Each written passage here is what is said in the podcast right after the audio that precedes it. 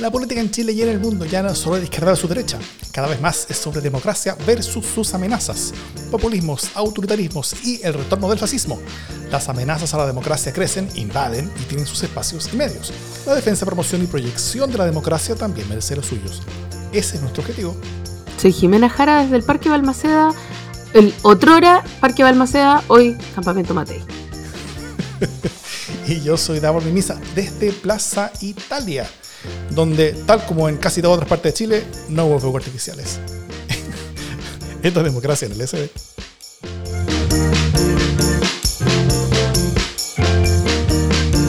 Feliz año nuevo, Jimena Jara. Feliz, me muero. ¿Cómo estás? ¿Qué tal? ¿Cómo lo pasaste? La pasé. Fue familiar, fue tranquilo. Cociné, comí mucho, sí. Comí mucho, muy rico. Así que. Mmm, yummy un salmón con unas papas al romero, muy bien. Yo solo hice el postre. Yo, y, también hice postre, un, un, mousse de limón muy rico. Mira, andábamos parecidos. Yo hice también una cosa como una espuma de limón con galletas. Ah. Y. No, estaba rico. Bien, el postre fue bien. Excelente, muy bien. Primer año, o sea, primer, primer eh, martes del año. Primer programa del año, así es. Estamos grabando el martes 3 de enero en la noche. Eh, y ¿Y cómo tú crees que es en este año, Jimena? Malo. No, no, no, no, no, no. Es solo para mantener el personaje del Grinch. Pero tengo grandes esperanzas. Not. No, voy a dejar que el año me sorprenda. No tengo expectativas porque al no tener expectativas uno siempre se sorprende. Ojalá para bien.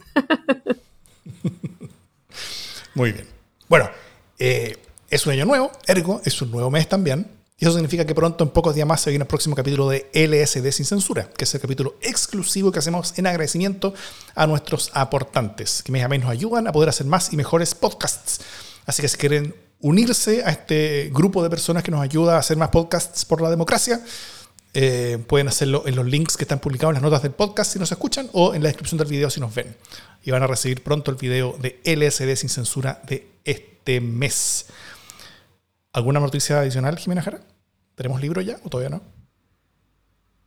¿Libro? ¿De qué estamos hablando? ¿Qué libro? Tú dijiste la semana pasada que venía un...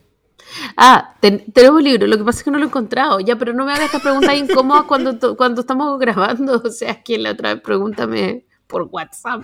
No sé, por que la señora Laurel ya Perdón. me va a odiar. Pregunta, pregúntame en otro momento. Ya, hagamos un. Eh, borremos la memoria de todas las que no, nos están viendo. Ya, por favor. Ya. ¿Vamos a los temas de la semana entonces, Jimena? Por último, baja el cono del silencio. Vamos a, la, vamos a, a los temas de la semana.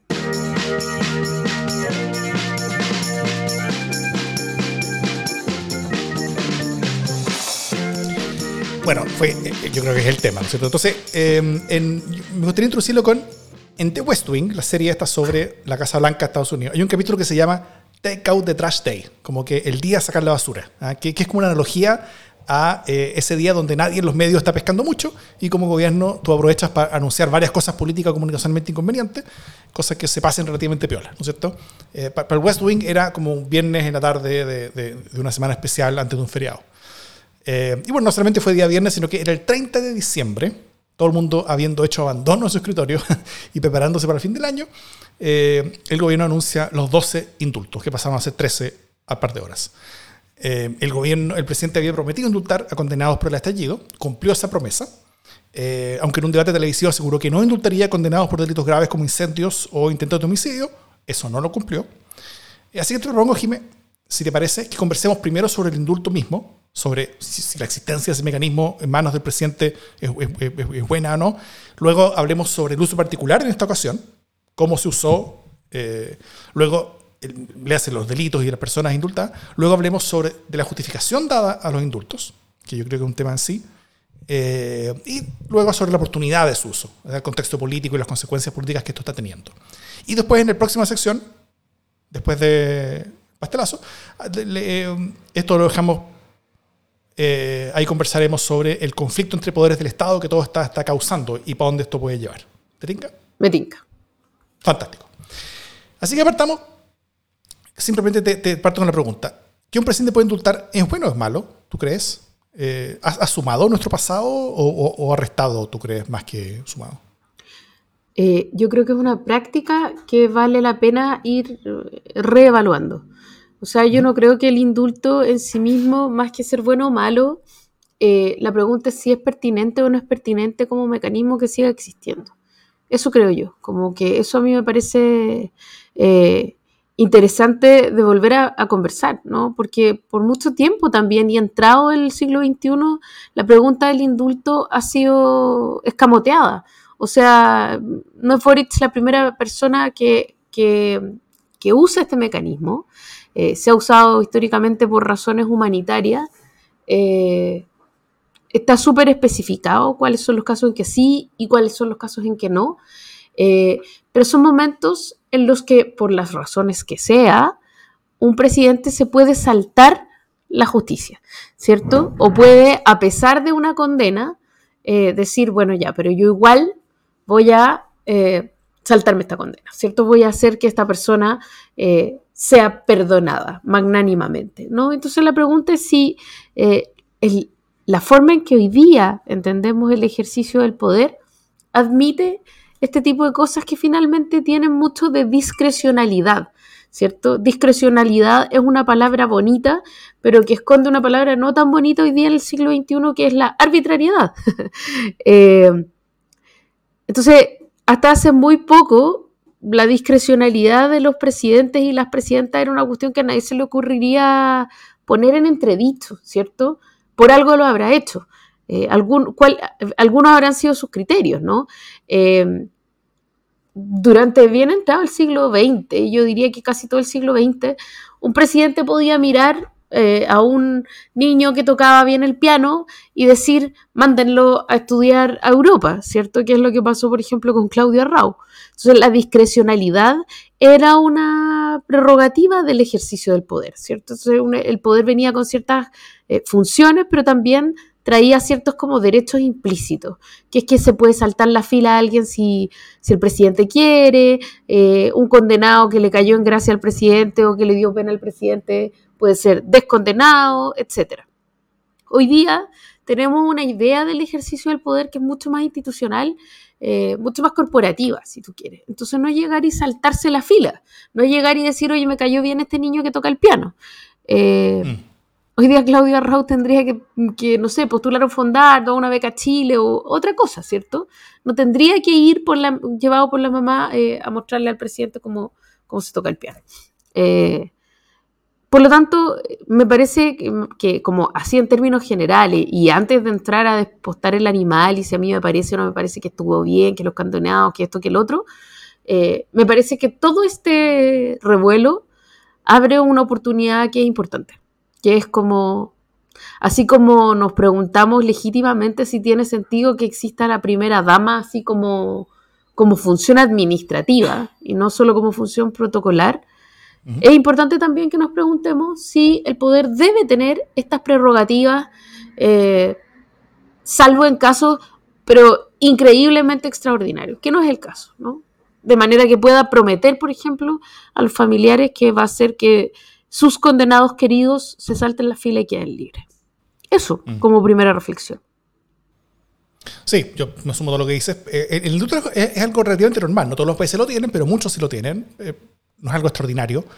Eh, yo creo que hay buenas razones para su existencia, si se usa bien, finalmente es un uso político, eh, muchos presidentes lo usan en forma normal y, no hay tanto problema, eh, pero también hay buenas razones para que no exista, ¿no es cierto? Ya que es un agujero entre la separación entre los poderes del Estado que puede ser violentamente abusado, si, si, hay, deseos de abuso. y, en, y en, este, en estos tiempos en los que las democracias se arriesgan sus caídas el autoritarismo, creo que hay más riesgos que beneficios con todo esto. Yo, yo preferiría que no existiera personalmente, creo que hay más riesgos de, mal uso que beneficios de, buen uso. Eh, si se quieren hacer indultos por razones humanitarias, por ejemplo, u otro tipo de cosas, creo que más vale la pena cambiar las leyes y, hacer reglas generales que, que uso arbitrarios de una persona en particular, pero, pero como simple ingeniero yo reconozco que este tema me puede quedar grande, así que nada, existe, se puede usar. Eh, en qué casos usarlo, cómo, usar, cómo justificarlo y en qué contexto usarlo, creo que no es lo mismo. Sí, yo también creo que no da lo mismo, pero también creo que es súper eh, antipático en términos como republicano que el, fin de la discusión sea siempre bueno, esta es una prerrogativa del presidente que puede usar eh, de acuerdo con sus criterios. Eso es molesto, ¿no? Sí. es molesto porque finalmente estamos teniendo una conversación sobre la pertinencia y los sujetos y, y- y finalmente todo esto se estrella con una muralla que es como, eh, porque te lo digo yo que soy tu madre. Por eso mismo en este podcast no es el final de esa discusión, sino que es el inicio de la conversación. Así es. Ah. Ah, ya. Entonces, ya, veamos los casos. Fueron 12 condenados por delitos ligados al estallido eh, y un treceavo por un delito no, no ligado al estallido, que fue Jorge Mateluna, condenado por, eh, por, por robo eh, a, a un banco, condenado a 16, 16 años de cárcel. Qué misterio, Los- ¿ah? los- Qué, misterio, qué misterio como el perfil. son como de estos 13, 12 son una cosa y este otro... Sí. Son como compromisos distintos que había. Porque por un lado está la promesa, creo que gubernamental, de los delitos del estallido, pero también el, caso Mateluna, que, que, que Bachelet intentó indultarlo, su, ministro de Justicia en ese momento se le, lo impidió. En el último día, me imagino que, que- que- que intentó indultarlo, como normalmente, bueno, esto lo vamos a conversar después, pero normalmente los presidentes el último día indultan a alguna gente, ¿no es cierto? Como, algunos casos que creen que son especiales, qué sé yo, por alguna razón política. Eh, Bachelet intentó hacerlo, no se lo firmaron, así que no, no siguió. Eh, Bueno, los delitos ligados al estallido, yo lo ordené en gravedad creciente. Es, es un orden que hice yo nomás, soy, soy ingeniero, así que pueden no ser, o pueden, eh, eh, pu- pueden Es estar la en gravedad orden, que a mí me parece, claro. Es, es, es, es mi tinca, ¿no es cierto? Pero, pero, pero, creo que es bien claro que, que al menos los primeros son harto menos graves que los últimos, eso, eso es evidente. Entonces, los primeros son desorden y robo en el lugar no habitado, eh, porte de artefacto explosivo o incendiario y robo frustrado. O sea, un, cabro que entró a un, supermercado, cerró tres botellas de pisco y cuando lo agarraron tenía un- una molotov en la mochila. O sea, no tiró la molotov, nada. Es un delito, pero no es una cosa tan terriblemente horrible. Eh, otro que es porte ilegal de partes o piezas de armas de fuego, parece que tenía municiones eh, y está tirando piedras, básicamente. Eh, otro por hurto, daños a mobiliario e incendio frustrado en lugar habitado. Eso es más complicado, incendio frustrado en lugar habitado. Después dos de varios delitos asociados a bombas Molotov. Después otros dos de, por lanzamiento de artefacto incendiario, o sea, lanzamiento de Molotov. Esos son delitos más graves. Luego, delito de incendio y receptación. O sea, incendio es el, el importante. Del delito de incendio es un delito grave en Chile. Después, eh, otro que, que es el único, que era el único condenado, o sea, era, después del, ante el indulto, eh, a la sede de la Universidad de la Universidad Pedro Valdivia, ese edificio maravilloso que está acá a la vuelta. Mucha gente entró a quemarlo, pero, pero una persona fue atrapada, condenada por ese delito. Eh, otros fueron juzgados, procesados y, no fueron condenados. Esta persona fue condenada y ahora fue indultado. O sea, el incendio en una, uni- una universidad, eso no es poca cosa. Y dos por homicidio frustrado. Uno de ellos aún por las investigaciones. Eh, algunos, algunos detalles, todos son hombres. No, a- eh, acá no hubo indulto paritario, claramente. Y, y harta mezcla de cosas, ¿no es cierto? O sea, los, menos graves que ganar no importaría mucho. Eh, no, habrían sido escandalosos el presidente liberaba al cabro que le pillaron una molotov en la mochila mientras se robaba tres botellas de pisco. Eh, creo que no habría pasado nada. Eh, pero, pero lo más grave creo que sí son re complejos. ¿Cómo, cómo, cómo ves tú el, el menú de delitos que, el presidente escogió indultar? Y, y- si es que este, y si es que este conjunto dice algo, o te dice algo. O sea, evidentemente que aquí hay una intencionalidad política, eh, que, que es una cuestión que está clara desde el día uno, que como, como dijo la moneda, ha sido transparente desde el día uno, o sea, él, siempre, él prometió que iba a hacer esta cuestión. Eh, no, no es sorpresa, o sea, no es como, no sé cuáles son los criterios que están detrás.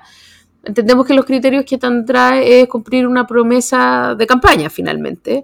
Eh, pero de nuevo, la gravedad múltiple de los delitos, eh, uno podría decir, oye, ¿sabéis qué?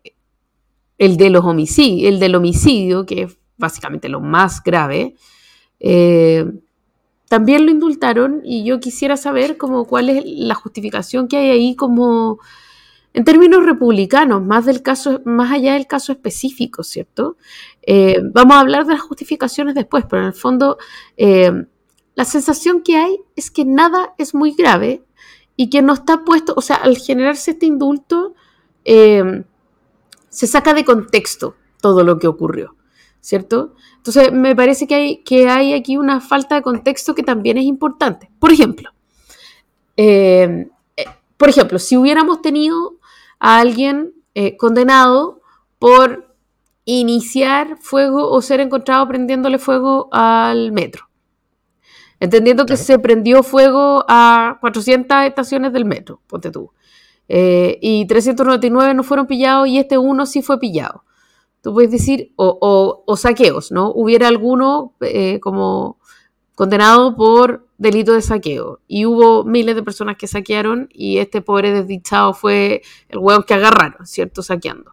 Entonces tú puedes decir, oye, mira, en un contexto de eh, desorden generalizado, de caos, etcétera, eh, hubo este delito que cometieron masivamente y este pobre desdichado fue pillado y entonces lo vamos a condenar y, o sea, lo vamos a, perdón, a indultar y no sé. Supongo que hay una especie de, de liturgia por una cuestión así. Hay una especie de argumentación que podría servir por una cosa así. Yo no la conozco. ¿Por qué no la conozco? Porque finalmente es arbitrario, de nuevo. Entonces, creo que esto que dijimos al principio, que es que sea lo que sea, finalmente lo que importa es el criterio del presidente de la República y nada más que el, que el criterio del presidente de la República, ni siquiera el criterio del ministro de Justicia o de ministra de Justicia, eh, genera un problema, genera un problema de administración de la justicia, genera un problema con fiabilidad eh, de la justicia, en un momento en el que además eh, estamos conversando sobre la pertinencia de las condenas, sobre si hay que subir o no hay que subir las condenas, y en un momento además en el que nuestra convivencia está desajustada y hay la sensación de mucho desorden, mucha impunidad. Entonces la pregunta es, cuáles son los mensajes que estamos mandando en un contexto como este, eh, instalando un indulto que es incómodo probablemente para la mayoría de la gente. Yo no sé si hay estudios ya sobre los indultos, me, salté esa parte porque justo llegó el fin de año, entonces no sé, ponte tú si, eh, si la academia ya preguntó sobre si a usted le gusta o no le gusta la idea del indulto. Pero yo tendría que creer que es una cuestión bastante, bastante más antipática que eh, simpática para la galla. No, la, academia no alcanzó a hacer esto porque esto fue presentado el día viernes y, el, campo de la academia normalmente dura hasta el jueves, así que, así que no alcanzó. Vamos a conocerlo el próximo domingo, la academia, o u otras encuestas que salgan, vamos a saberlas pronto. Eh, a mí solamente me, gustaría como contextualizar esto, eh, porque muchas veces hay como cierta confusión en la discusión. Primero, acá no hablamos de los detenidos que estaban en prisión preventiva, ¿no es cierto? Eh, que estuvieron demasiado tiempo en prisión preventiva, muchos de ellos, algunos de ellos se podría decir que lo estuvieron por, por mucho tiempo por razones políticas, que había presiones para dejarlos en la cárcel. Eh, no es el caso. Para usar la herramienta del, del, indulto es, son necesariamente personas ya condenadas por la justicia. O sea, son condenados por la justicia, pasaron por ello. O sea, son procesados y condenados en democracia, en un sistema judicial que afortunadamente es bastante garantista. Eh, así que ese argumento de son personas inocentes tampoco corre. Acá siempre la, tal como, tal como todas las personas son inocentes hasta que se muestra su culpabilidad, bueno, una vez que se demuestra su culpabilidad en los tribunales de justicia, se acabó el inocente. O sea, son, acá son indultos a personas culpables. Eh, y, y, la otra cosa que, que, que, un argumento que yo no he visto por ahí es que el estallido detuvo mucha gente. O sea, hubo muchos detenidos, miles de personas detenidas. Eh, eh, muchos de ellos por demasiado tiempo, ¿no es cierto?, que estuvieron adentro. Pero se ha condenado muy poca gente. Eh, a pesar de los enormes delitos, como, como bien lo contaste, por ejemplo, ¿quién, quién quemó el metro? ¿no es cierto? Hay, hay muchos delitos muy grandes, muy complicados que, que, sucedieron, que sabemos que ocurrieron y por los cuales no hay ningún condenado. Eh, por la quema metro creo que hay una o dos personas condenadas.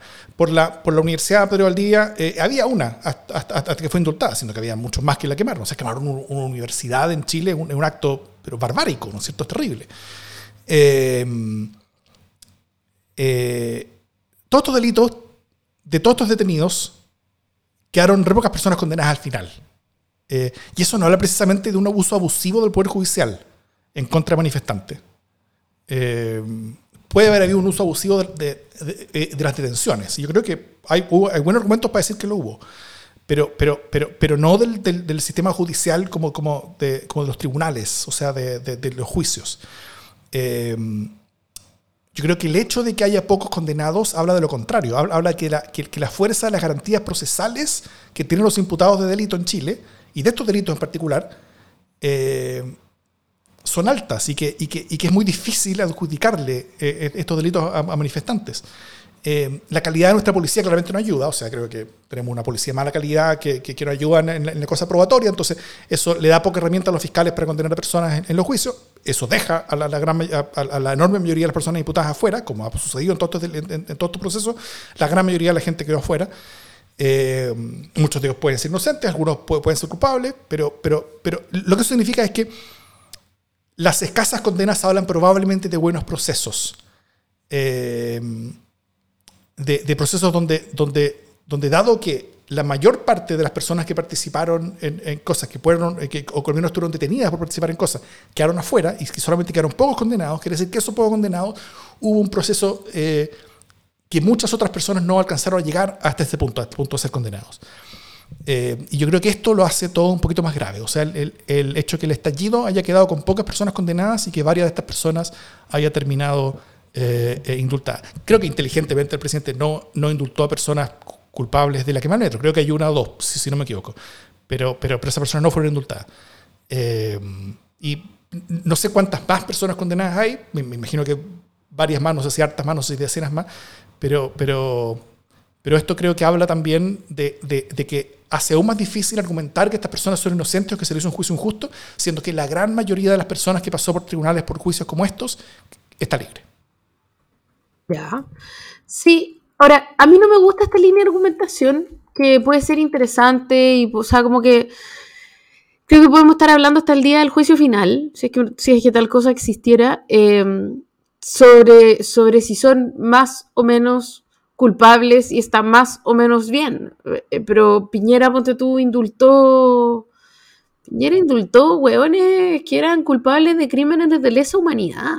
O sea, crímenes de, como de, violaciones de los derechos humanos. A mí pocas cosas me parecen más atroces que eso. Eh, eran culpables, estaban condenados, estaban cumpliendo, estaban cumpliendo largas penas por esto. No, o sea, no hay ninguna manera de que podamos hacer eh, como una defensa de aquello que hicieron estos sujetos. Y sin embargo, fueron, eh, fueron indultados. Y fueron indultados por razones humanitarias que tenían que ver con que estas personas iban a morir, ¿cierto? Con personas todas, en el caso de Piñera, eh, todas eran personas con cáncer, ¿cierto? O, moribundas, que en el fondo fueron indultadas para que pudieran morir en sus casas, ¿cierto? Y, y la prueba es que eh, la mayoría de las personas que fueron indultadas ya están muertas. eh, y que no, no nos mintió Piñera, dices tú. No, no, y tampoco uno no puede decir, oye, ya, pero el indulto de una fecha de caducidad tal, de una manera que si el futuro muerto no muere, tiene que volver a la cárcel, ¿cachai? O sea, como que eso no, tiene mucha vuelta. Ahora estamos todos esperando, pero, pero en el fondo la razón que se invoca eh, tiene que ver con razones humanitarias. Pues, bueno, es que no sé si merecen razones humanitarias, eh, pero este es el como esta es la excusa, ¿no? O sea, como que son gente horrorosa que ha cometido crímenes horrorosos, que perdóname, pero están bien lejos de. Por supuesto. De, todo lo que aquí está, ¿no? Eh, quizás salvo el, haber. Eh, además, el, en el caso del homicidio, un PDI eh, es un homicidio, pero. pero homicidio frustrado. Claro uno tiene que preguntarse si había como la intención de matar o si, ¿cachai? Como que evidentemente había la intención de agredir, pero en este otro caso no hay, en el caso de los indultados de Piñera no había ninguna duda sobre cuál era la intención eh, del Estado, además sistemática, whatever, whatever. Ya. Entonces, ¿para qué vamos a entrar en ese caso si al final, eh, al final la única piedra a la que uno puede agarrarse es aquello que el presidente considera justo o extraordinario o caso especial. Esto es profundamente infamante, eh, porque para mí es altamente terrible, injusto, doloroso que una persona por tener cáncer eh, pueda ir a morir con los suyos, cuando hizo desaparecer a alguien y los suyos eh, de ese desaparecido todavía no saben dónde están. ¿Qué me importa que tenga cáncer? O sea, qué pena que triste, pero no hay ninguna razón que lo pueda sacar de la cárcel después de aquello que hizo, ¿cierto? El presidente tiene otro criterio y además tiene una herramienta para que ese criterio se transforme en un hecho que se salta a la justicia. Claro. Y eso aquí también pasa. Entonces, no me gusta la línea de argumentación porque creo que es inútil finalmente que nosotros como sociedad civil digamos si es bueno, si es malo, si era un crimen tan esto o tan aquello, cuando finalmente lo que ocurre es que da lo mismo la escala del crimen, ya digo, poco más, o sea, pocas cosas más atroces que los crímenes contra los derechos humanos, y sin embargo se saltan igual, ¿no? Eh, ahora, los indultos eh, en el último tiempo han sido polémicos, pero han tenido esta justificación que para mí no funciona de razones humanitarias y la pregunta es cuáles son aquí las razones eh, que están detrás. Aquí no hay razones humanitarias, aquí la gente no se iba a morir, aquí la gente no tenía cáncer, aquí, mm. eh, además en algunos casos, o sea, no eran cadenas perpetuas, hay gente que podía tranquilamente cumplir su pena a lo mejor, pero que eh, hay la convicción social de grandes grupos de que eran condenas injustas porque, eh, y este es el supuesto que hay detrás, supongo yo, en un contexto eh, altamente como de estallido, de insurgencia popular o llámelo como lo, llames, pasan muchas cosas que son extremas y estas cosas extremas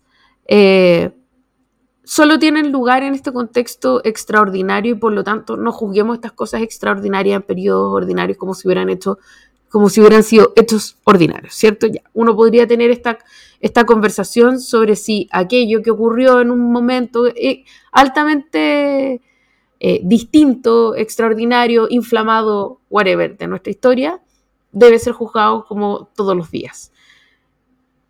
Uno puede estar de acuerdo o en desacuerdo, pero esa línea solo se sustenta en términos como de solución de continuidad si es que eh, hubiera habido un indultado del otro lado, ¿cierto?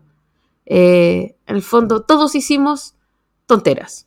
Muchos dijimos tonteras. Muchas, muchas cosas ocurrieron, ¿cierto?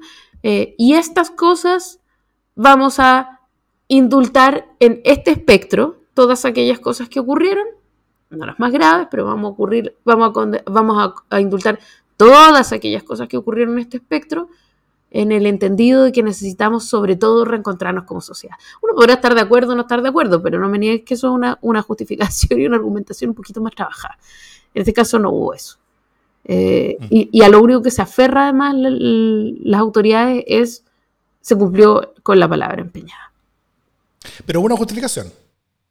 Bueno, primero, eh, aquí estamos en el siguiente tema, que, la justificación importa. O sea, la, la, explicación del uso de este poder extraordinario que tiene el presidente importa, o sea, no es baladí, no da lo mismo.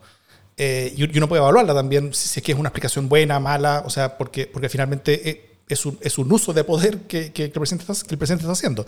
Y, y, efectivamente no es suficiente decir, puedo hacerlo así que lo hago, ¿no es cierto? Eso es, es una razón muy completa. Eh, pero dijo una justificación. Dijo, por ejemplo, Boric dijo textualmente, tengo la plena convicción de la inocencia de Jorge, Jorge Mateluna. Por eso hemos llevado adelante este indulto. Y eso es complejo, ¿no es cierto? Porque Jorge Materuna fue condenado en primera instancia y en apelaciones y en la Suprema. Todos los recursos fueron rechazados en forma unánime. En forma unánime, el presidente estaba personalmente convencido de otra cosa, así que usó su poder para indultarlo. ¿Qué, te causa esta justificación en particular? Em, el presidente puede estar convencido de lo que quiera, ¿cierto? Eh, esta es una convicción íntima. Uno puede decir fue injustamente condenado cosa que puede ocurrir en los procesos de justicia. Y de hecho, hay, eh, hay caminos jurídicos para poder apelar de una condena cuando se cree que el juicio ha sido injusto. Eh, y de hecho, ocurrió así. Eh, se intentó, claro. O sea, se intentó el camino de decir, ¿sabe qué? Esto está mal juzgado, ¿cierto? y, y no fue exitoso se, ratificó la condena por unanimidad, además. No hubo ni siquiera voto de minoría en este caso. Eh, entonces, la pero la pregunta, o sea, lo que quiero decir aquí es que a mí, yo más que estar en desacuerdo con el presidente Boric, con su decisión, que lo estoy, eh, me parece relevante eh, la, como la pregunta sobre si, sobre si esta es una herramienta que debe seguir siendo usada. Eh, creo que esto es mucho más importante. sobre si uno, que, si uno está de acuerdo o no está de acuerdo con, con el perfil de la gente a la que se le aplica este beneficio. Este es un beneficio que tiene que existir. Este es un arma que tiene que usar el Poder Ejecutivo, que debe seguir en manos del Poder Ejecutivo. Esta es una pregunta importante. Eh, evidentemente, hasta hace poco, sí, no cabe duda que un, presidente podía meterse incluso en el ámbito de la justicia. Hoy día es todavía posible que eso ocurra. Eh, y yo creo que, esta declaración del presidente de yo tengo la convicción, yo siempre he creído en la inocencia, que abre un flanco del que ya vamos a hablar, eh, y la molestia que eso genera, la sorpresa, la incredulidad que eso genera, es una buena señal desde el punto de vista de cómo entendemos que, los poderes tienen que funcionar, ¿cierto? Sí. Eh, yo creo que hay algo bueno en, en, esta incredulidad en decir, ¿qué? ¿Qué acaba de decir? Eh, que se escuchó por muchos lados y que tiene, no tiene signo ideológico necesariamente, eh, sino que es, es, un exabrupto, o sea, yo no sé si es un exabrupto o es algo que le, que le, hace, que le, que le sugirieron asesores, mira, no lo sé, pero sí sé que la reacción sorprendida de chuta, esta no es la mejor declaración, no es la declaración más feliz, tiene importancia. Porque finalmente la única justificación es yo quise. yo quise y yo puedo. Muy a lo Clinton, ¿no? O sea, ¿por qué lo hizo? Porque podía. Eh, y yo creo que hay una línea de argumentación acá que es importante a la que se debería aferrar comunicacionalmente el gobierno y es, eh, ok, conversemos sobre la pertinencia de este mecanismo, eh, pero no crucifiquemos al, presidente por usar un mecanismo que ha estado eh, en la Constitución y a disposición de los presidentes y que todos han usado antes. O sea, a lo mejor es el momento de preguntarnos si esto tiene sentido o no tiene sentido, pero no crucifiquemos al presidente porque usa estos mecanismos que todos han usado. Eh, para mí esta justificación que, hace el presidente es gravísima. O sea, no solamente yo estoy en desacuerdo, sino que, que, que es grave y peligrosa. Eh, a mí, por, un lado, me llama la atención cómo el presidente y muchos de sus seguidores valoran tanto más la veracidad de los argumentos del abogado defensor del condenado, eh, eh, siendo que es decano de la Chile y todo, o sea, es un abogado importante, que, ha hecho un trabajo y que tiene argumentos, etcétera, y que son muy entendibles. pero valoran mucho más ese argumento que los de todas las instituciones de la República que en forma unánime fueron claras al respecto. o sea, si eso no es quedarse con lo que me gusta escuchar y descartar todo lo demás, o sea, yo no sé qué. Eh, ¿Cuántas esas personas convencidas ocuparon un tiempo similar en escuchar los argumentos de un lado y del otro lado? O sea, e, e, escucharon a la, fiscalía, por ejemplo, la, la, fiscalía que se encargó de ese procesamiento emitió una declaración ahora, entregando ciertos argumentos de por qué estaba persiguiendo a esa, persona, por qué fue condenada. Y son argumentos bien duros también, que, que, que, probablemente no habían leído ni habían escuchado antes las personas que están completamente convencidas de su inocencia, porque solamente escucharon los argumentos de su defensa. Eh, o si simplemente todas estas personas se, quedaron con lo que les gustó y nada más era necesario porque chao. O sea, ya es triste que ciudadanos se hagan esa convicción. Es complejo que el presidente se la haga, pero, pero yo creo que es francamente peligroso que el presidente actúe sobre esa convicción con un poder como este. Eh, así que, bueno, eh, eh, ahora que esta justificación está siendo defendida por, por, por, por parte del oficialismo, por, por, por, Boric en particular, o sea, ¿qué, ¿qué, pasa si en el próximo gobierno es de Cast y también hace lo mismo que Boric? Imponiendo sus propias convicciones sobre las determinaciones de la justicia. Por ejemplo, recuerdo su frase sobre Krasnov, es decir, más lejos. Conozco a Miguel Krasnov y viéndolo no creo todas las cosas que se dicen de él. Eso no, no, no va a bastar entonces para liberar a un monstruo así. Y, guardando, por supuesto, la enorme diferencia, como bien lo dijo la entre los condenados y, y sus delitos. Eh, los condenados de los que estamos hablando en este caso, con, con, con otros condenados que, que, han liberado en forma humanitaria o que podrían liberar por convicción de su inocencia en, en, un futuro, eh, con casos muy distintos. Eh, ¿Acaso Cast está, estaría equivocado en la inocencia de Krasnov, pero Boris tiene razón en la de Mateluna? Porque, porque si esto simplemente lo define quien gobierna, entonces en la práctica ambos tienen razón, si ambos gobiernan en su, en, su momento. Si, si, solamente tuviéramos eh, eh, algo diferente a las convicciones de una sola persona para poder determinar la justicia, algo así como, no sé, un poder del Estado distinto, independiente, que tenga sus propios procesos, no sé. Eh, yo, yo, simplemente diría que, que, que, que, algunos senadores de la UDI propusieron ahora, hace poco, presentar un proyecto para eliminar la facultad de la pres, eh, presidencial del, del indulto. Eh, y dado cómo se usó ahora y las puertas que eso abre a que se, a, a que se use de maneras mucho, más, mucho peores y más terribles con personas mucho peores eh, después, creo que el oficialismo debería estar abrazando esa posibilidad de cerrar esa puerta. Estoy de acuerdo. Mm. Bueno, y por último, la oportunidad. Eh, tres puntos breves nomás. Esto se dice por un lado a última hora, en el año donde había una promesa por cumplir. Así que era ahora o nunca, ¿no es cierto? Ese es un criterio de oportunidad. O sea, había que hacerlo ahora porque era la última oportunidad para hacerlo.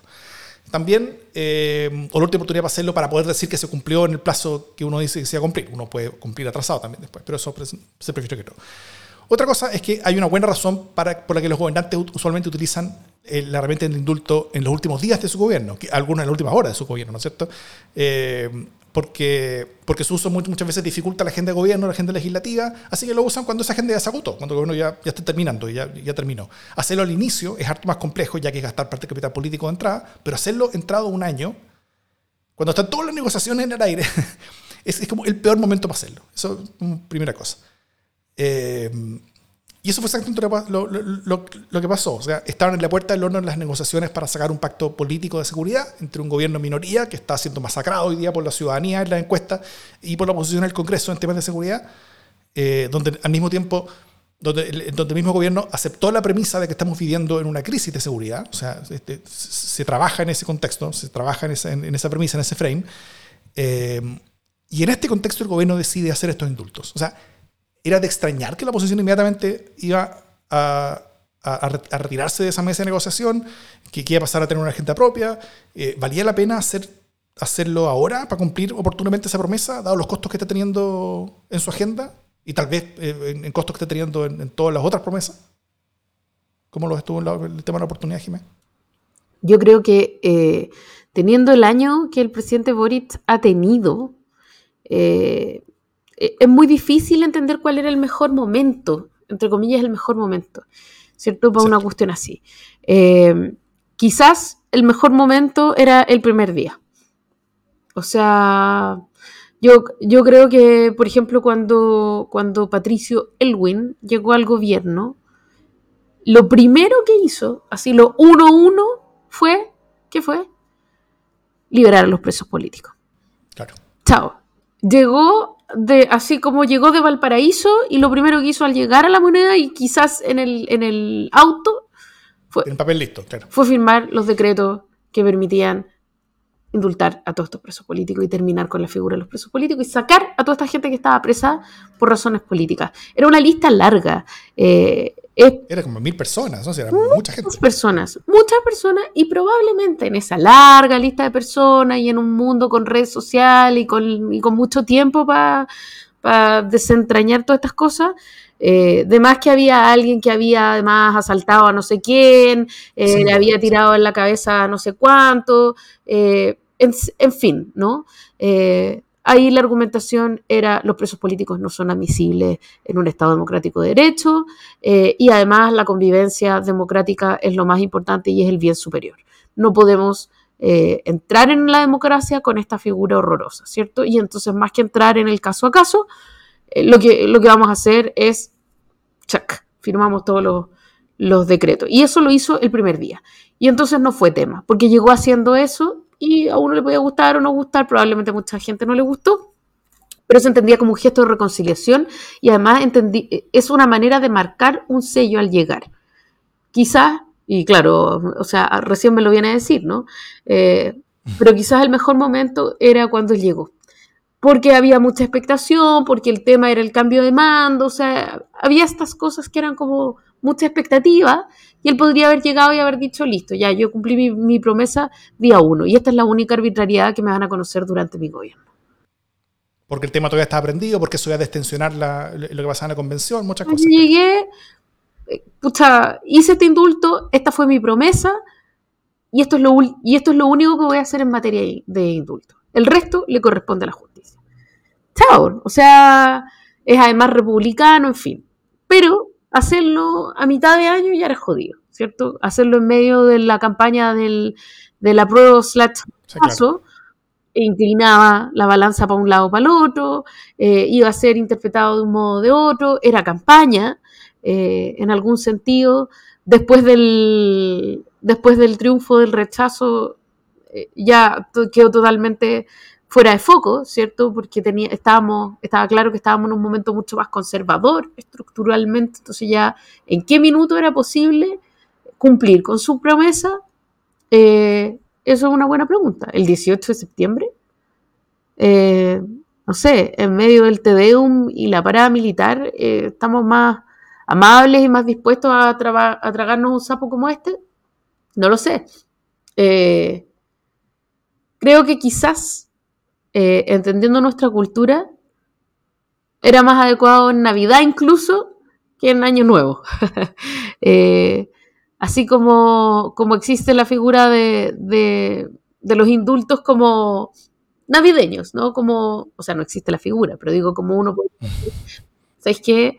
Es una fecha de amor, de paz, de whatever, whatever, whatever. Tenéis un, qué yo, tenéis un chamullo más grande que contar en ese momento probablemente de regalos, de reunión familiares, etcétera, que, es un momento mucho más íntimo que el año nuevo, porque porque vaya a soltar a alguien en el año nuevo, así como ¿para qué?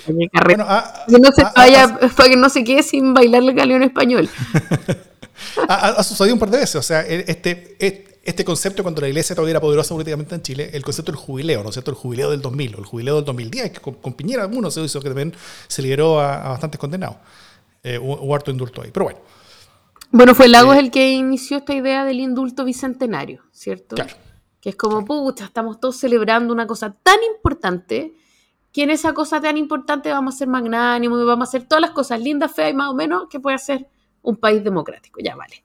Eh, no sé, en el, en el eh, en Estados Unidos se indulta un pavo cada Thanksgiving. eh, en la idea de que, de que es un momento en el que se puede hacer un acto de generosidad, de magnanimidad y que nadie lo va a juzgar. Obviamente habría sido juzgado igual. Entonces, la primera pregunta es, ¿había un buen momento para que Boric hiciera esto? Eh, y si no, entonces viene a dar como lo mismo. Uno podrá decir, oye, pero pucha, manzaca que hay en materia de seguridad. Sí, claro, sin duda que le, le, le remó en contra de sobremanera eh, a la ministra toda. Y tampoco se entiende mucho, como no sea, o sea, ¿por qué tiene que ocurrir antes de fin de año? ¿Hay alguna razón como legal para que... es, como el, es como el presupuesto no ejecutoriado, no, pues. Yo creo que, que le había prometido eh, que en el primer año de gobierno los voy a liberar a no sé qué. Entonces creo que por eso quiso cumplir. Ah, pero el primer año de gobierno no ha terminado. O sea, o, el primer año, antes de fin de año. No sé, algo así tiene que haber dicho. No sé, puede ser. Bueno, en, todo esto son, las consecuencias políticas en sí. Mi principal sorpresa de todo esto es la aparente sorpresa con que presidencia está mirando y reaccionando ante todo esto. O sea, como que, como que yo, yo como que huelo que ellos están sorprendidos por todo esto, como que, como que la gente está viendo que todo esto es más grave de lo que ellos pensaban que iba a ser. Eh, como si no fueran absolutamente obvios todas estas cosas que pasaron antes de que hicieran el anuncio. O sea, el presidente escogió cumplir una promesa a uno de sus públicos, de sus públicos personales, creo que es un público importante para él, un público al cual él eh, genuinamente sentía al que le había cumplido poco, eh, un público del cual se sentía parte, se sentía deudor y quiso cumplirles a ellos. Eh, y escogió cumplirles a ellos a costa de arriesgar cumplir a todos los demás. o sea, y, y, y, no solamente a costa de, de, arriesgar cumplir a todos los demás, sino que de cumplir todo lo demás también. yo lo dije la semana pasada, o sea, y lo vuelvo a decir, este gobierno lleva cero grandes reformas aprobadas. Vamos a cumplir un año de gobierno y no va a haber ninguna. Eh, en, marzo todavía, aprobada. Y el, y el, haber muy probablemente arruinado la mejor posibilidad que tenía de, de, de, hacer de la seguridad un tema de proyecto común entre gobierno y oposición, que era esta mesa de seguridad que estaba planteada. Eh, y, al, y, al, votar esa mesa, básicamente condena el tema de principal preocupación ciudadana a ser un arma con la que la oposición va a pegarle al gobierno todos los días eh, en los tres años que les queda. Eso no ayuda para nada a acercarse a un acuerdo en cualquiera de las transformaciones profundas y estructurales que, que este gobierno supuestamente vino a hacer. Entonces, eh, como decisión política es válida. O sea, decisión política es, válida, es, es una decisión. Gobernar es elegir. Ellos eligen a qué público, eligen qué cosas a costa de otros públicos y a costa de otras cosas.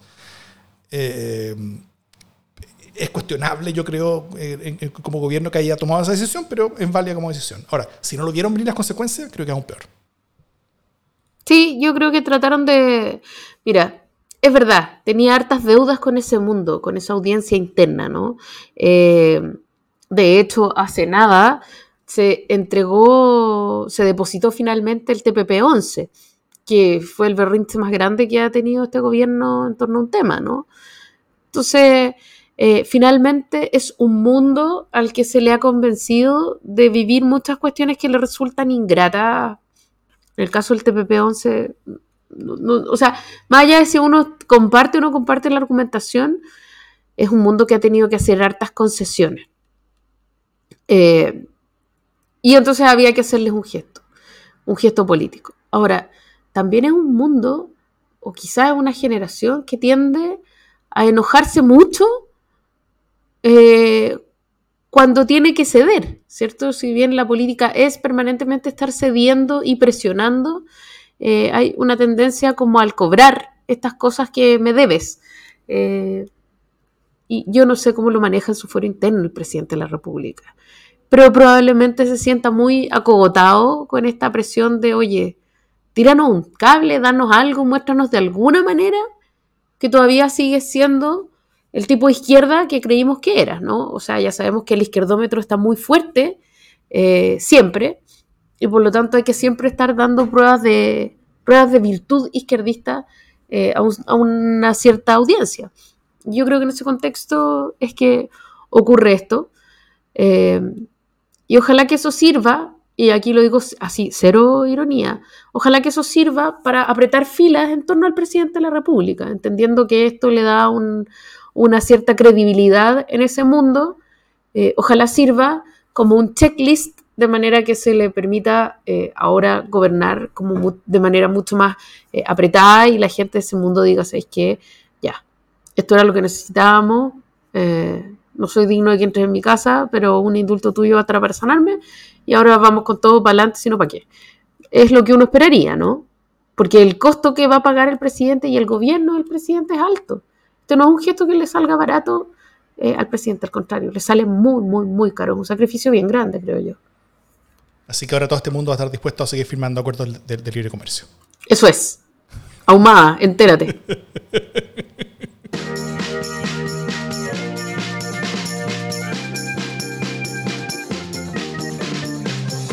Bueno, en Valparaíso, este, este año nuevo, eh, había menos gente porque no había fuego, entonces la gente fue ahí, algún, algún par de poco enterados, miraba arriba y en vez de ver eh, fuegos artificiales, hubo un show de luces. 40 millones de pesos costó el show de luces que, parece que era tan penca que parecían un, par de gallos con, con, linternas apuntando para arriba, como linternas de colores. Pero si uno notaba, si uno veía muy bien, esas linternas decían una cosa, decían el pastelazo de la semana.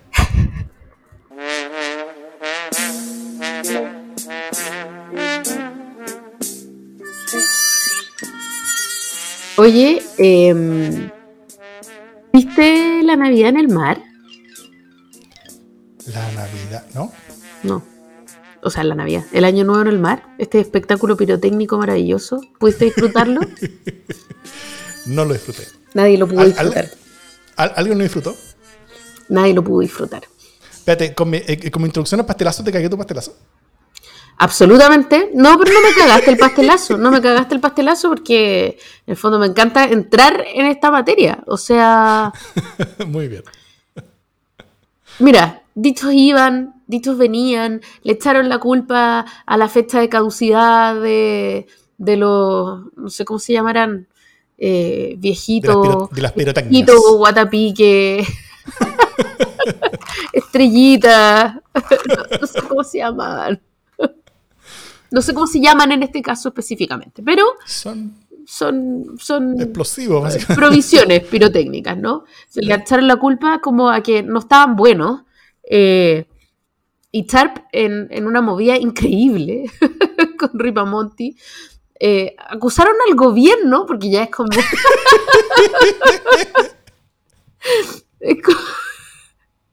No, y, y, y, y lo fue mejor. No, es que, es que, y la, y, la periodista creo que fue Mónica, Mónica Rincón, le, le, le ah, pero entonces en el gobierno de Piñera se hacen mejor las cosas. Bueno, sí. No, le echaron la culpa al gobierno. O sea, el alcalde de Valparaíso, que está ahí, onda, a 10 metros de, no sé, la bodega de los explosivos, le echa la culpa al gobierno porque el gobierno sabía que estas cuestiones estaban vencidas y no le dijo en tu municipio. No me huevís, amigo, ¿cachai? El contrato que ellos habían tomado con... No, increíble. Insólito, o sea, ¿qué es esto? De echarle la culpa al gobierno, loco, crece. Es una primera cuestión que me parece que es como, ¿what? Eh, y segundo, eh, además como que se van a... Que, y en segundo lugar, por supuesto, le echan la culpa al proveedor, que está bien, tiene la culpa, ¿cierto? Entonces, como para no salir tan para atrás, bueno, nos vamos a querellar en contra de los, de los proveedores que nos mantienen actualizada la... Oye, no sé, ¿cachai? Como básicamente, you had one job para todo el verano y ese es proveer el maldito espectáculo. Dicho sea de paso, detesto los fuegos artificiales, los detesto con todo mi corazón, em, pero la gente va a eso. O sea, tiene un impacto turístico súper fuerte. Eh, es, una tremenda oportunidad, año a año, eh, para, la costa de la quinta región. Bueno, y le echamos la culpa a los proveedores, le echamos la culpa al gobierno insólito. Pero además, eh, alguien me dijo, y yo voy a seguir esa noticia, pero como que la pregunta es, ¿quién es el encargado o encargada de este espectáculo pirotécnico? Eh, y según mis fuentes, como que ahí hay una pista importante que seguir, ¿no? ¿Qué pasó con la persona encargada de, eh, de este espectáculo, año tras año? Creo que ahí hay una pregunta importante. Eh, pero, pero por ahora me parece que el pastelazo es infinito, ¿no? Y caro, además, de nuevo. ¿Cómo, cómo? es como querer echarle la culpa a Boric por cualquier cosa, ¿no? Es como pastelazo. No, entiendo no entiendo eso sí el rol que juega Macarena Ripamonti aquí de comparsa, ¿no? En este espectáculo. sí, es medio frica. Es, que, es como una posición light Macarena Ripamonti, siendo que es de, RD, y Sharp es como posición dura al gobierno de Boric, lo cual es, es, todo muy insensato, ¿verdad? Pero no sé si están los dos de acuerdo en que la culpa es de Boric o solo están de acuerdo en que tienen que hacer pagar al proveedor por, por este pastelazo. O sea, el proveedor debería pagar igual, pero bueno. Claro que sí, pero en el fondo esta cuestión debería haber sido advertida antes. ¿Cómo te vas a enterar en, diciembre que, uy, tan malo? Es como cuando... Eso a la municipalidad, eso a la municipalidad. Por eso, por eso, ¿cómo le vas a echar la culpa al gobierno? No, insensato. Alguien se enteró, ya, entonces es culpa de ese que se enteró. No, po, si tú pegas era enterarte. Y no como cuando, o sea, básicamente uno espera que un municipio que tiene un show pirotécnico de esta magnitud haga algo un poco mejor que lo que yo hago cuando voy al refrigerador, lo abro, saco el yogur y me doy cuenta que está vencido. O sea, no puedo esperar de un municipio un nivel de planificación idéntico al mío. Mi pastelazo eh, es sobre el tema que hemos estado conversando hoy día. O sea, primero, la declaración del gobierno anunciando los indultos decía 12 personas. Después, el decreto que, indultaba a las personas anunciaba 12 personas, pero esas 12 personas no coincidían con las 12 personas del comunicado. Había una persona que estaba en uno, eh, pero no en el otro, y en el otro, pero no en el uno. Entonces, al, final después dijeron, no, en, verdad son 13 personas, como que, como que sumaron a todas las personas que, que decían tanto comunicado como, el, como, el, como la, la, declaración, y, y, eh, y, el número de indultados se sumó en uno. Y luego, eh, hoy día, en, la respuesta que hace Boric, probablemente las declaraciones del Corte Suprema, de las cuales vamos a hablar hoy día, dice, buenas tardes a todos y todas.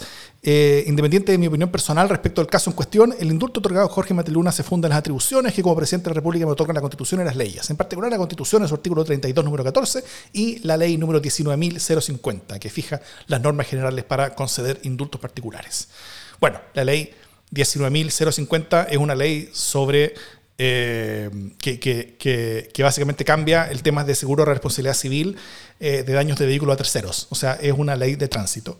Eh, se equivocó en, la ley también, en, el comunicado, afortunadamente en el decreto eh, pusieron la ley correcta, pero, pero en el comunicado habían puesto la ley equivocada. O sea, ni en las excusas dadas por los conflictos creados tras declaraciones malas, hechas para defender pésimas decisiones, ni siquiera eso lo hacen bien. O sea, realmente eh, este, tema del gobierno con sus declaraciones mal hechas y con datos equivocados, ni, ni los nombres correctos de los indultados, ni después la ley correcta.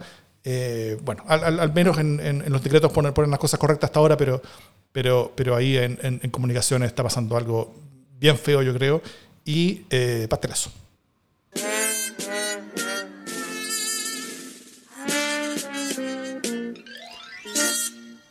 Mira, eh, precisamente eh, en esta noticia que hemos ido analizando en extenso y que vamos a seguir analizando, eh, porque, porque a mí me parece que tiene relevancia, tiene relevancia política lo que, lo que hay detrás de todo esto que, que está ocurriendo.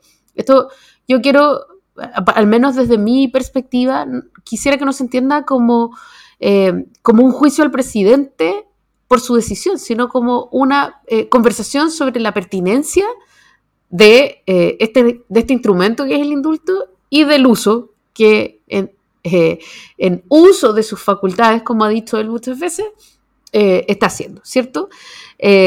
o sea, yo sí estoy haciendo juicio presente sobre su, No, yo sé, yo sé, o sea, yo creo que hay eso, pero para mí es mucho más importante lo otro. Por eso, también, hay, hay más cosas también, sí, sí, sí. Em, y lo que hace el presidente de la República para tratar, mira, a ver, la cuestión es así, yo me salto la fila, es decir, agarro un gallo condenado cuya condena eh, ha sido además ratificada, no solo que está condenado, sino que además apelé, no, apeló el presidente en sí mismo, pero se apeló de esta condena, la condena fue ratificada, eh, y sin embargo el presidente de la República lo indulta igual, ¿cierto? Eh, pero bueno, tiene las facultades. Eh, y se genera esta conversación sobre eh, si eran inocentes o culpables, que es una conversación absolutamente inconducente porque el, indulto en sí mismo, como lo hablamos, supone que las personas hayan sido condenadas. Por lo tanto, no, esta, esta cuestión sobre si es inocente o es culpable no tiene ningún valor. Es al menos jurídicamente culpable, ¿cierto? Yo estoy condenando, estoy indultando a un culpable. Solo puedo indultar, de hecho, a un culpable. Eh, y por lo tanto, esta conversación sobre la inocencia eh, no tiene mucho sentido y se genera esta, esta polémica con el Poder Judicial para tratar de bajarle el volumen a esta, a esta polémica con el Poder Judicial. El presidente saca su bidón de benzina.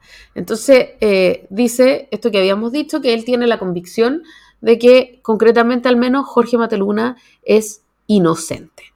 Y ahí está la palabra mágica, ¿no? Porque en el fondo, quick. O sea, no es inocente, ha sido dos veces condenado. Que, el, que, el, presidente de la República venga a decir que a pesar de, la, de esta ratificación de la condena, la persona es inocente, tiene un impacto también en lo jurídico. Es decir, estoy diciendo, ¿qué es lo que quiero decir? ¿Cómo tengo que leer jurídicamente lo que acaba de decir el presidente de la República? Porque lo que está diciendo el presidente de la República no es espiritual. Quizá él quiere decirlo como desde su convicción íntima, desde su mirada subjetiva, ¿cierto? Pero finalmente lo que dice el presidente de la República es leído eh, jurídicamente. ¿Y qué quiere decir eso jurídicamente? Que, que la justicia en todas sus instancias no hizo la pega. Hizo la pega mal y condenó a un inocente. Y por eso él vino a enmendar un error eh, que llegó a que, que, la justicia cometió, ¿cierto? Entonces, no hay manera de que la Corte Suprema y de que el Poder Judicial no se pique con un manejo como este. O sea, primero, son sensibles y ya lo sabemos, ¿no? o sea, como el mundo, pocos mundos más insoportablemente sensibles que el mundo de la Corte Suprema y su gente, ¿cachai? Em, entonces, de, hecho, creo que debería haber como un, presupuesto de agüitas del Carmen, porque el nivel de, sensibilidad es importante. Pero en esta pasada no hay manera de que no les afecte, ¿cierto? Entonces, eh,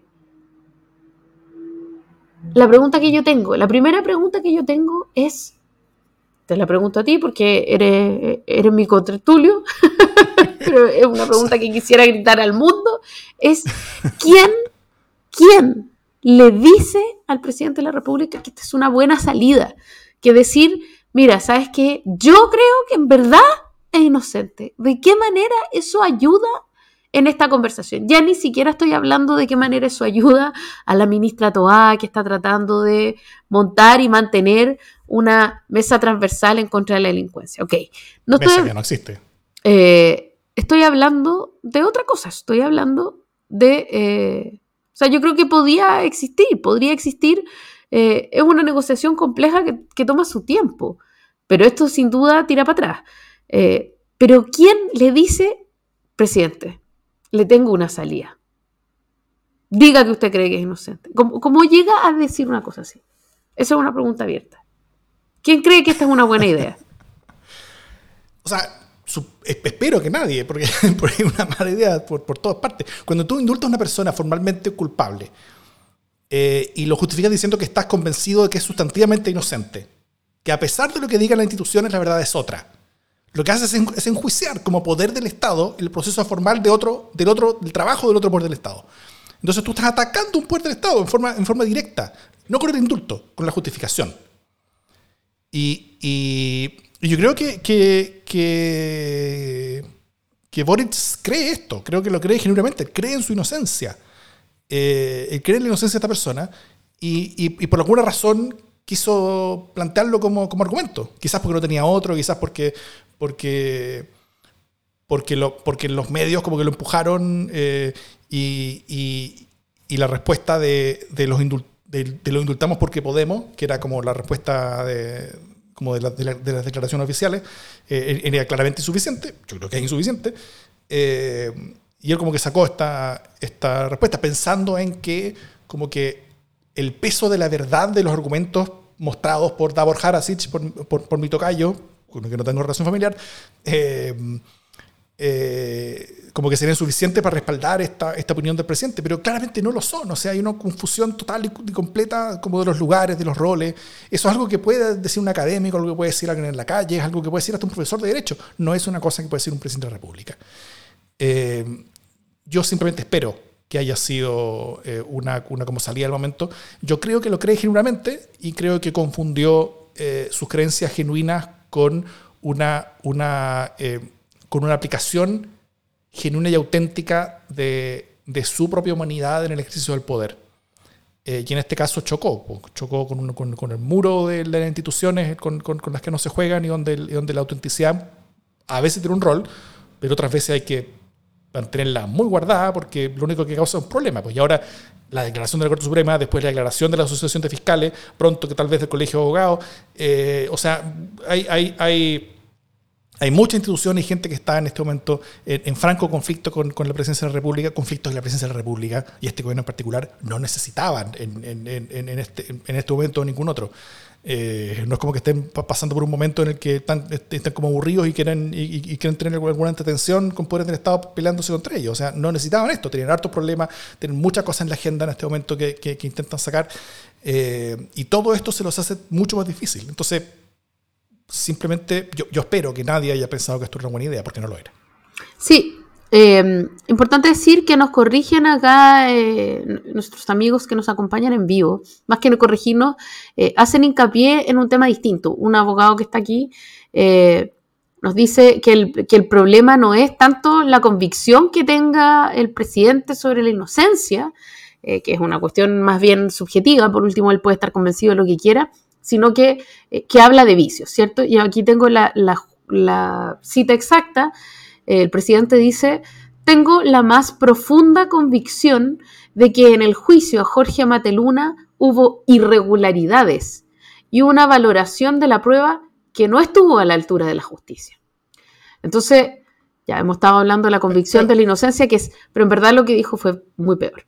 muy peor de lo que estamos hablando. O sea, dijo, que hubo irregularidades, o sea, sí les tiró, no es una cuestión que lea, el, que lea el Poder Judicial, sino que se lo dice. Y además se lo dice a alguien que estudió Derecho, ¿no?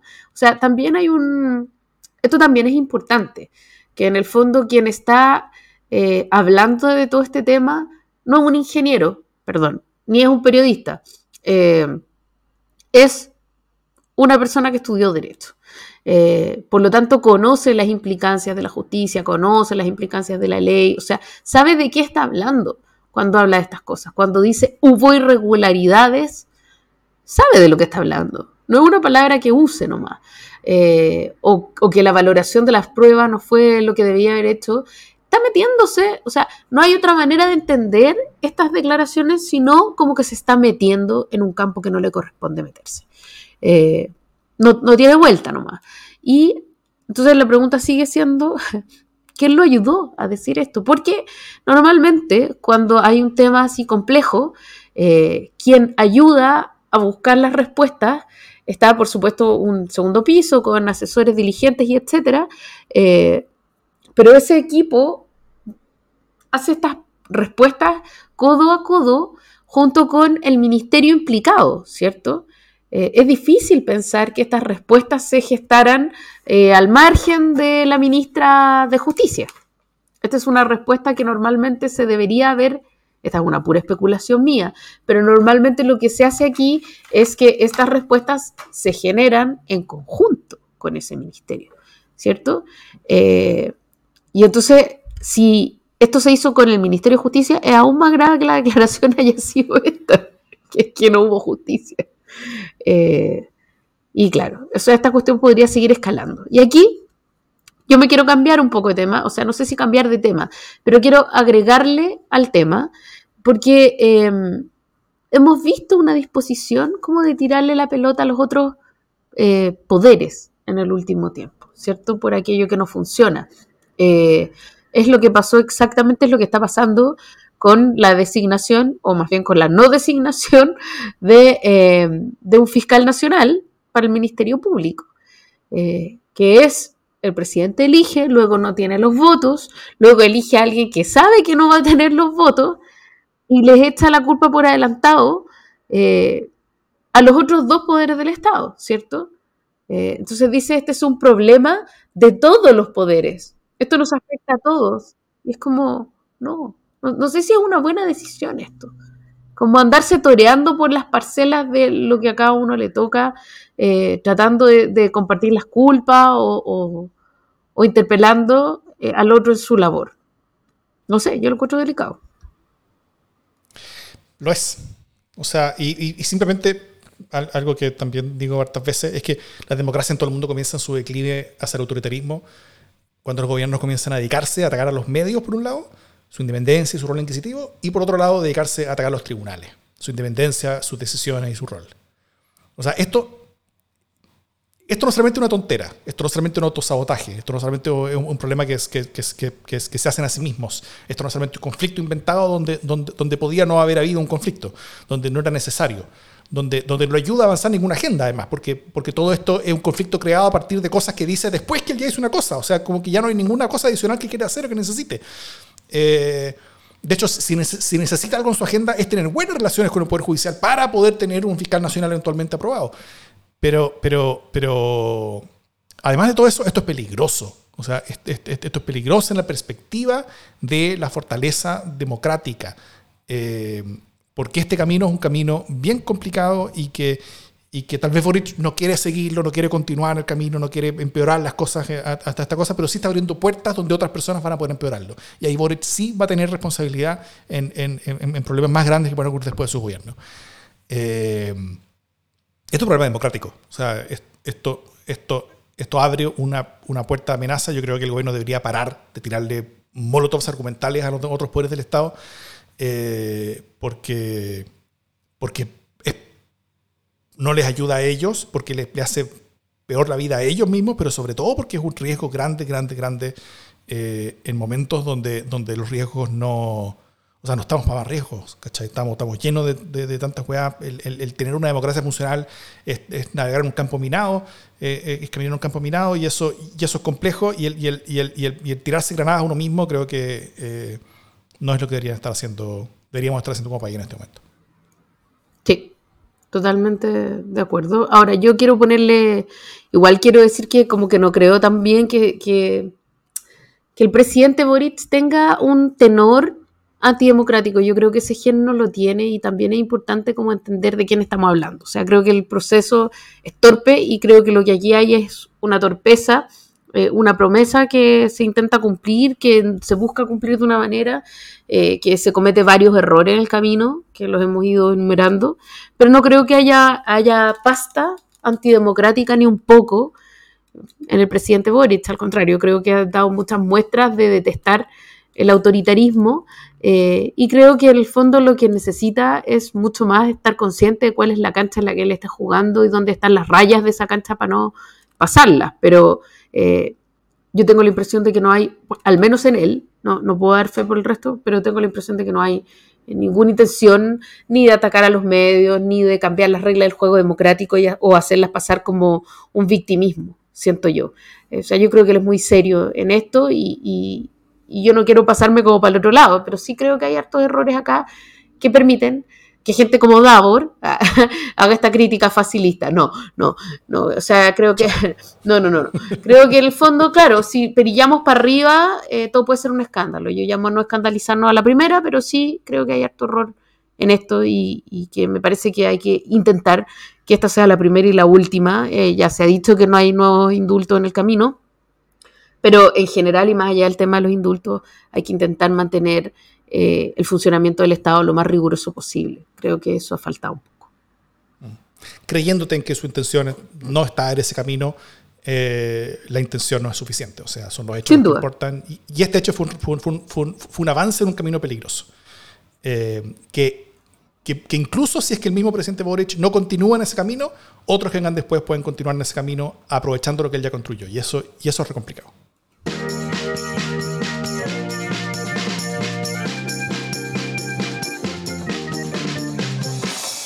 Las buenas noticias, porque también hay buenas noticias empezando un año.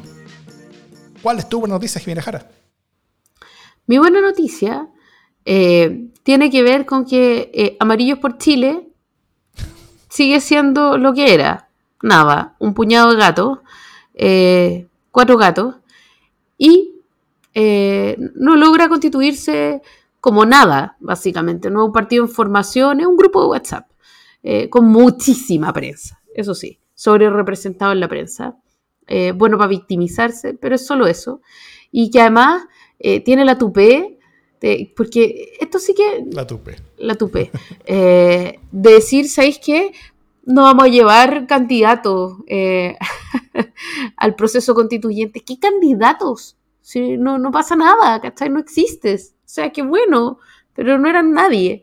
Eh, pero finalmente lo justifican y se inventan todo un relato para decir por qué no llevan a nadie, después de haber hueveado hasta el infinito, eh, con, el, con el acuerdo mismo, o sea, fueron los que más hablaron, eh, fueron los que más trataron de maquinar, y este, bueno, este es el... Finalmente, alguien decía, ya no me acuerdo quién, que estos son los poderes, Thomas Hits, decía, amarillos por Chile son claramente un poder fáctico, porque no son nada, no son nadie, no son ni siquiera muchos, pero puta que joroban. Eh, bueno, y me alegra que estos tipos no hayan llegado a ningún lado. Me gusta. Así que esa es mi buena noticia. Creo que es una buena noticia para la democracia, junto con el, con el, con el canibalismo cruzado que está ocurriendo en el partido de la gente y que sigue ocurriendo. Dos buenas noticias para empezar eh, el 2023 yo tenía la misma buena noticia que la Jimé, así que simplemente voy a explicarle un poquito más, que, es que Amarillo sacó una declaración eh, el día de hoy, martes, donde dice que básicamente que no van a presentar candidatos al, al, Consejo Constitucional y eh, porque, no, porque no, no dan los tiempos, cosas así. Después salió otra declaración de, de Cascada Japón que básicamente resume el, esta, esta declaración y, lo resume de una manera bastante, con, una frase, no, no tuvimos la firma, que es cierto, o sea, no consiguieron la firma a, tiempo, eh, para, para, para inscribirse como partido, así que no van a ser partido. Sus, las personas que, que, están participando hoy no van a ser candidatos, no van a tener lista. Eh, y yo no voy a decir que, que, su no presencia es un daño para la democracia, pero sí voy a decir que después de su rol de hacer zancadilla cualquier posible acuerdo en la mesa de negociación para un acuerdo constitucional, la ausencia de amarillos ahora creo que mejora las posibilidades de que este segundo proceso constitucional tenga éxito. Eh, porque hasta ahora era un elemento disruptivo, era un acuerdo eh, y me imagino que también lo habrían sido en, una discusión constitucional. Son, son, son, muy de una onda de, de o me gusta todo exactamente como, como yo lo quiero o nada sirve. Y es una forma bastante octubrista, yo creo, de, de, mirar la política, mirar la vida. Así que, al menos por este proceso constitucional, no vamos a tener a un elemento disruptor y eso pues, es una buena noticia, mirando desde la perspectiva de que tener una, buena, una nueva constitución con este proceso es una cosa importante. Y ahora está un poco más cerca, un poquito. Eso. Ahora, cabe la posibilidad de que igual vayan queriendo boicotearlo todo. As usual. Desde, fuera. Bueno, pero, pero, pero al menos no van a tener votos adentro. Eso, eso es importante. Y dicho todo eso, en este programa de larga duración y muy discutido muy conversado, eh, primer programa del año, esto fue Democracia en el SD.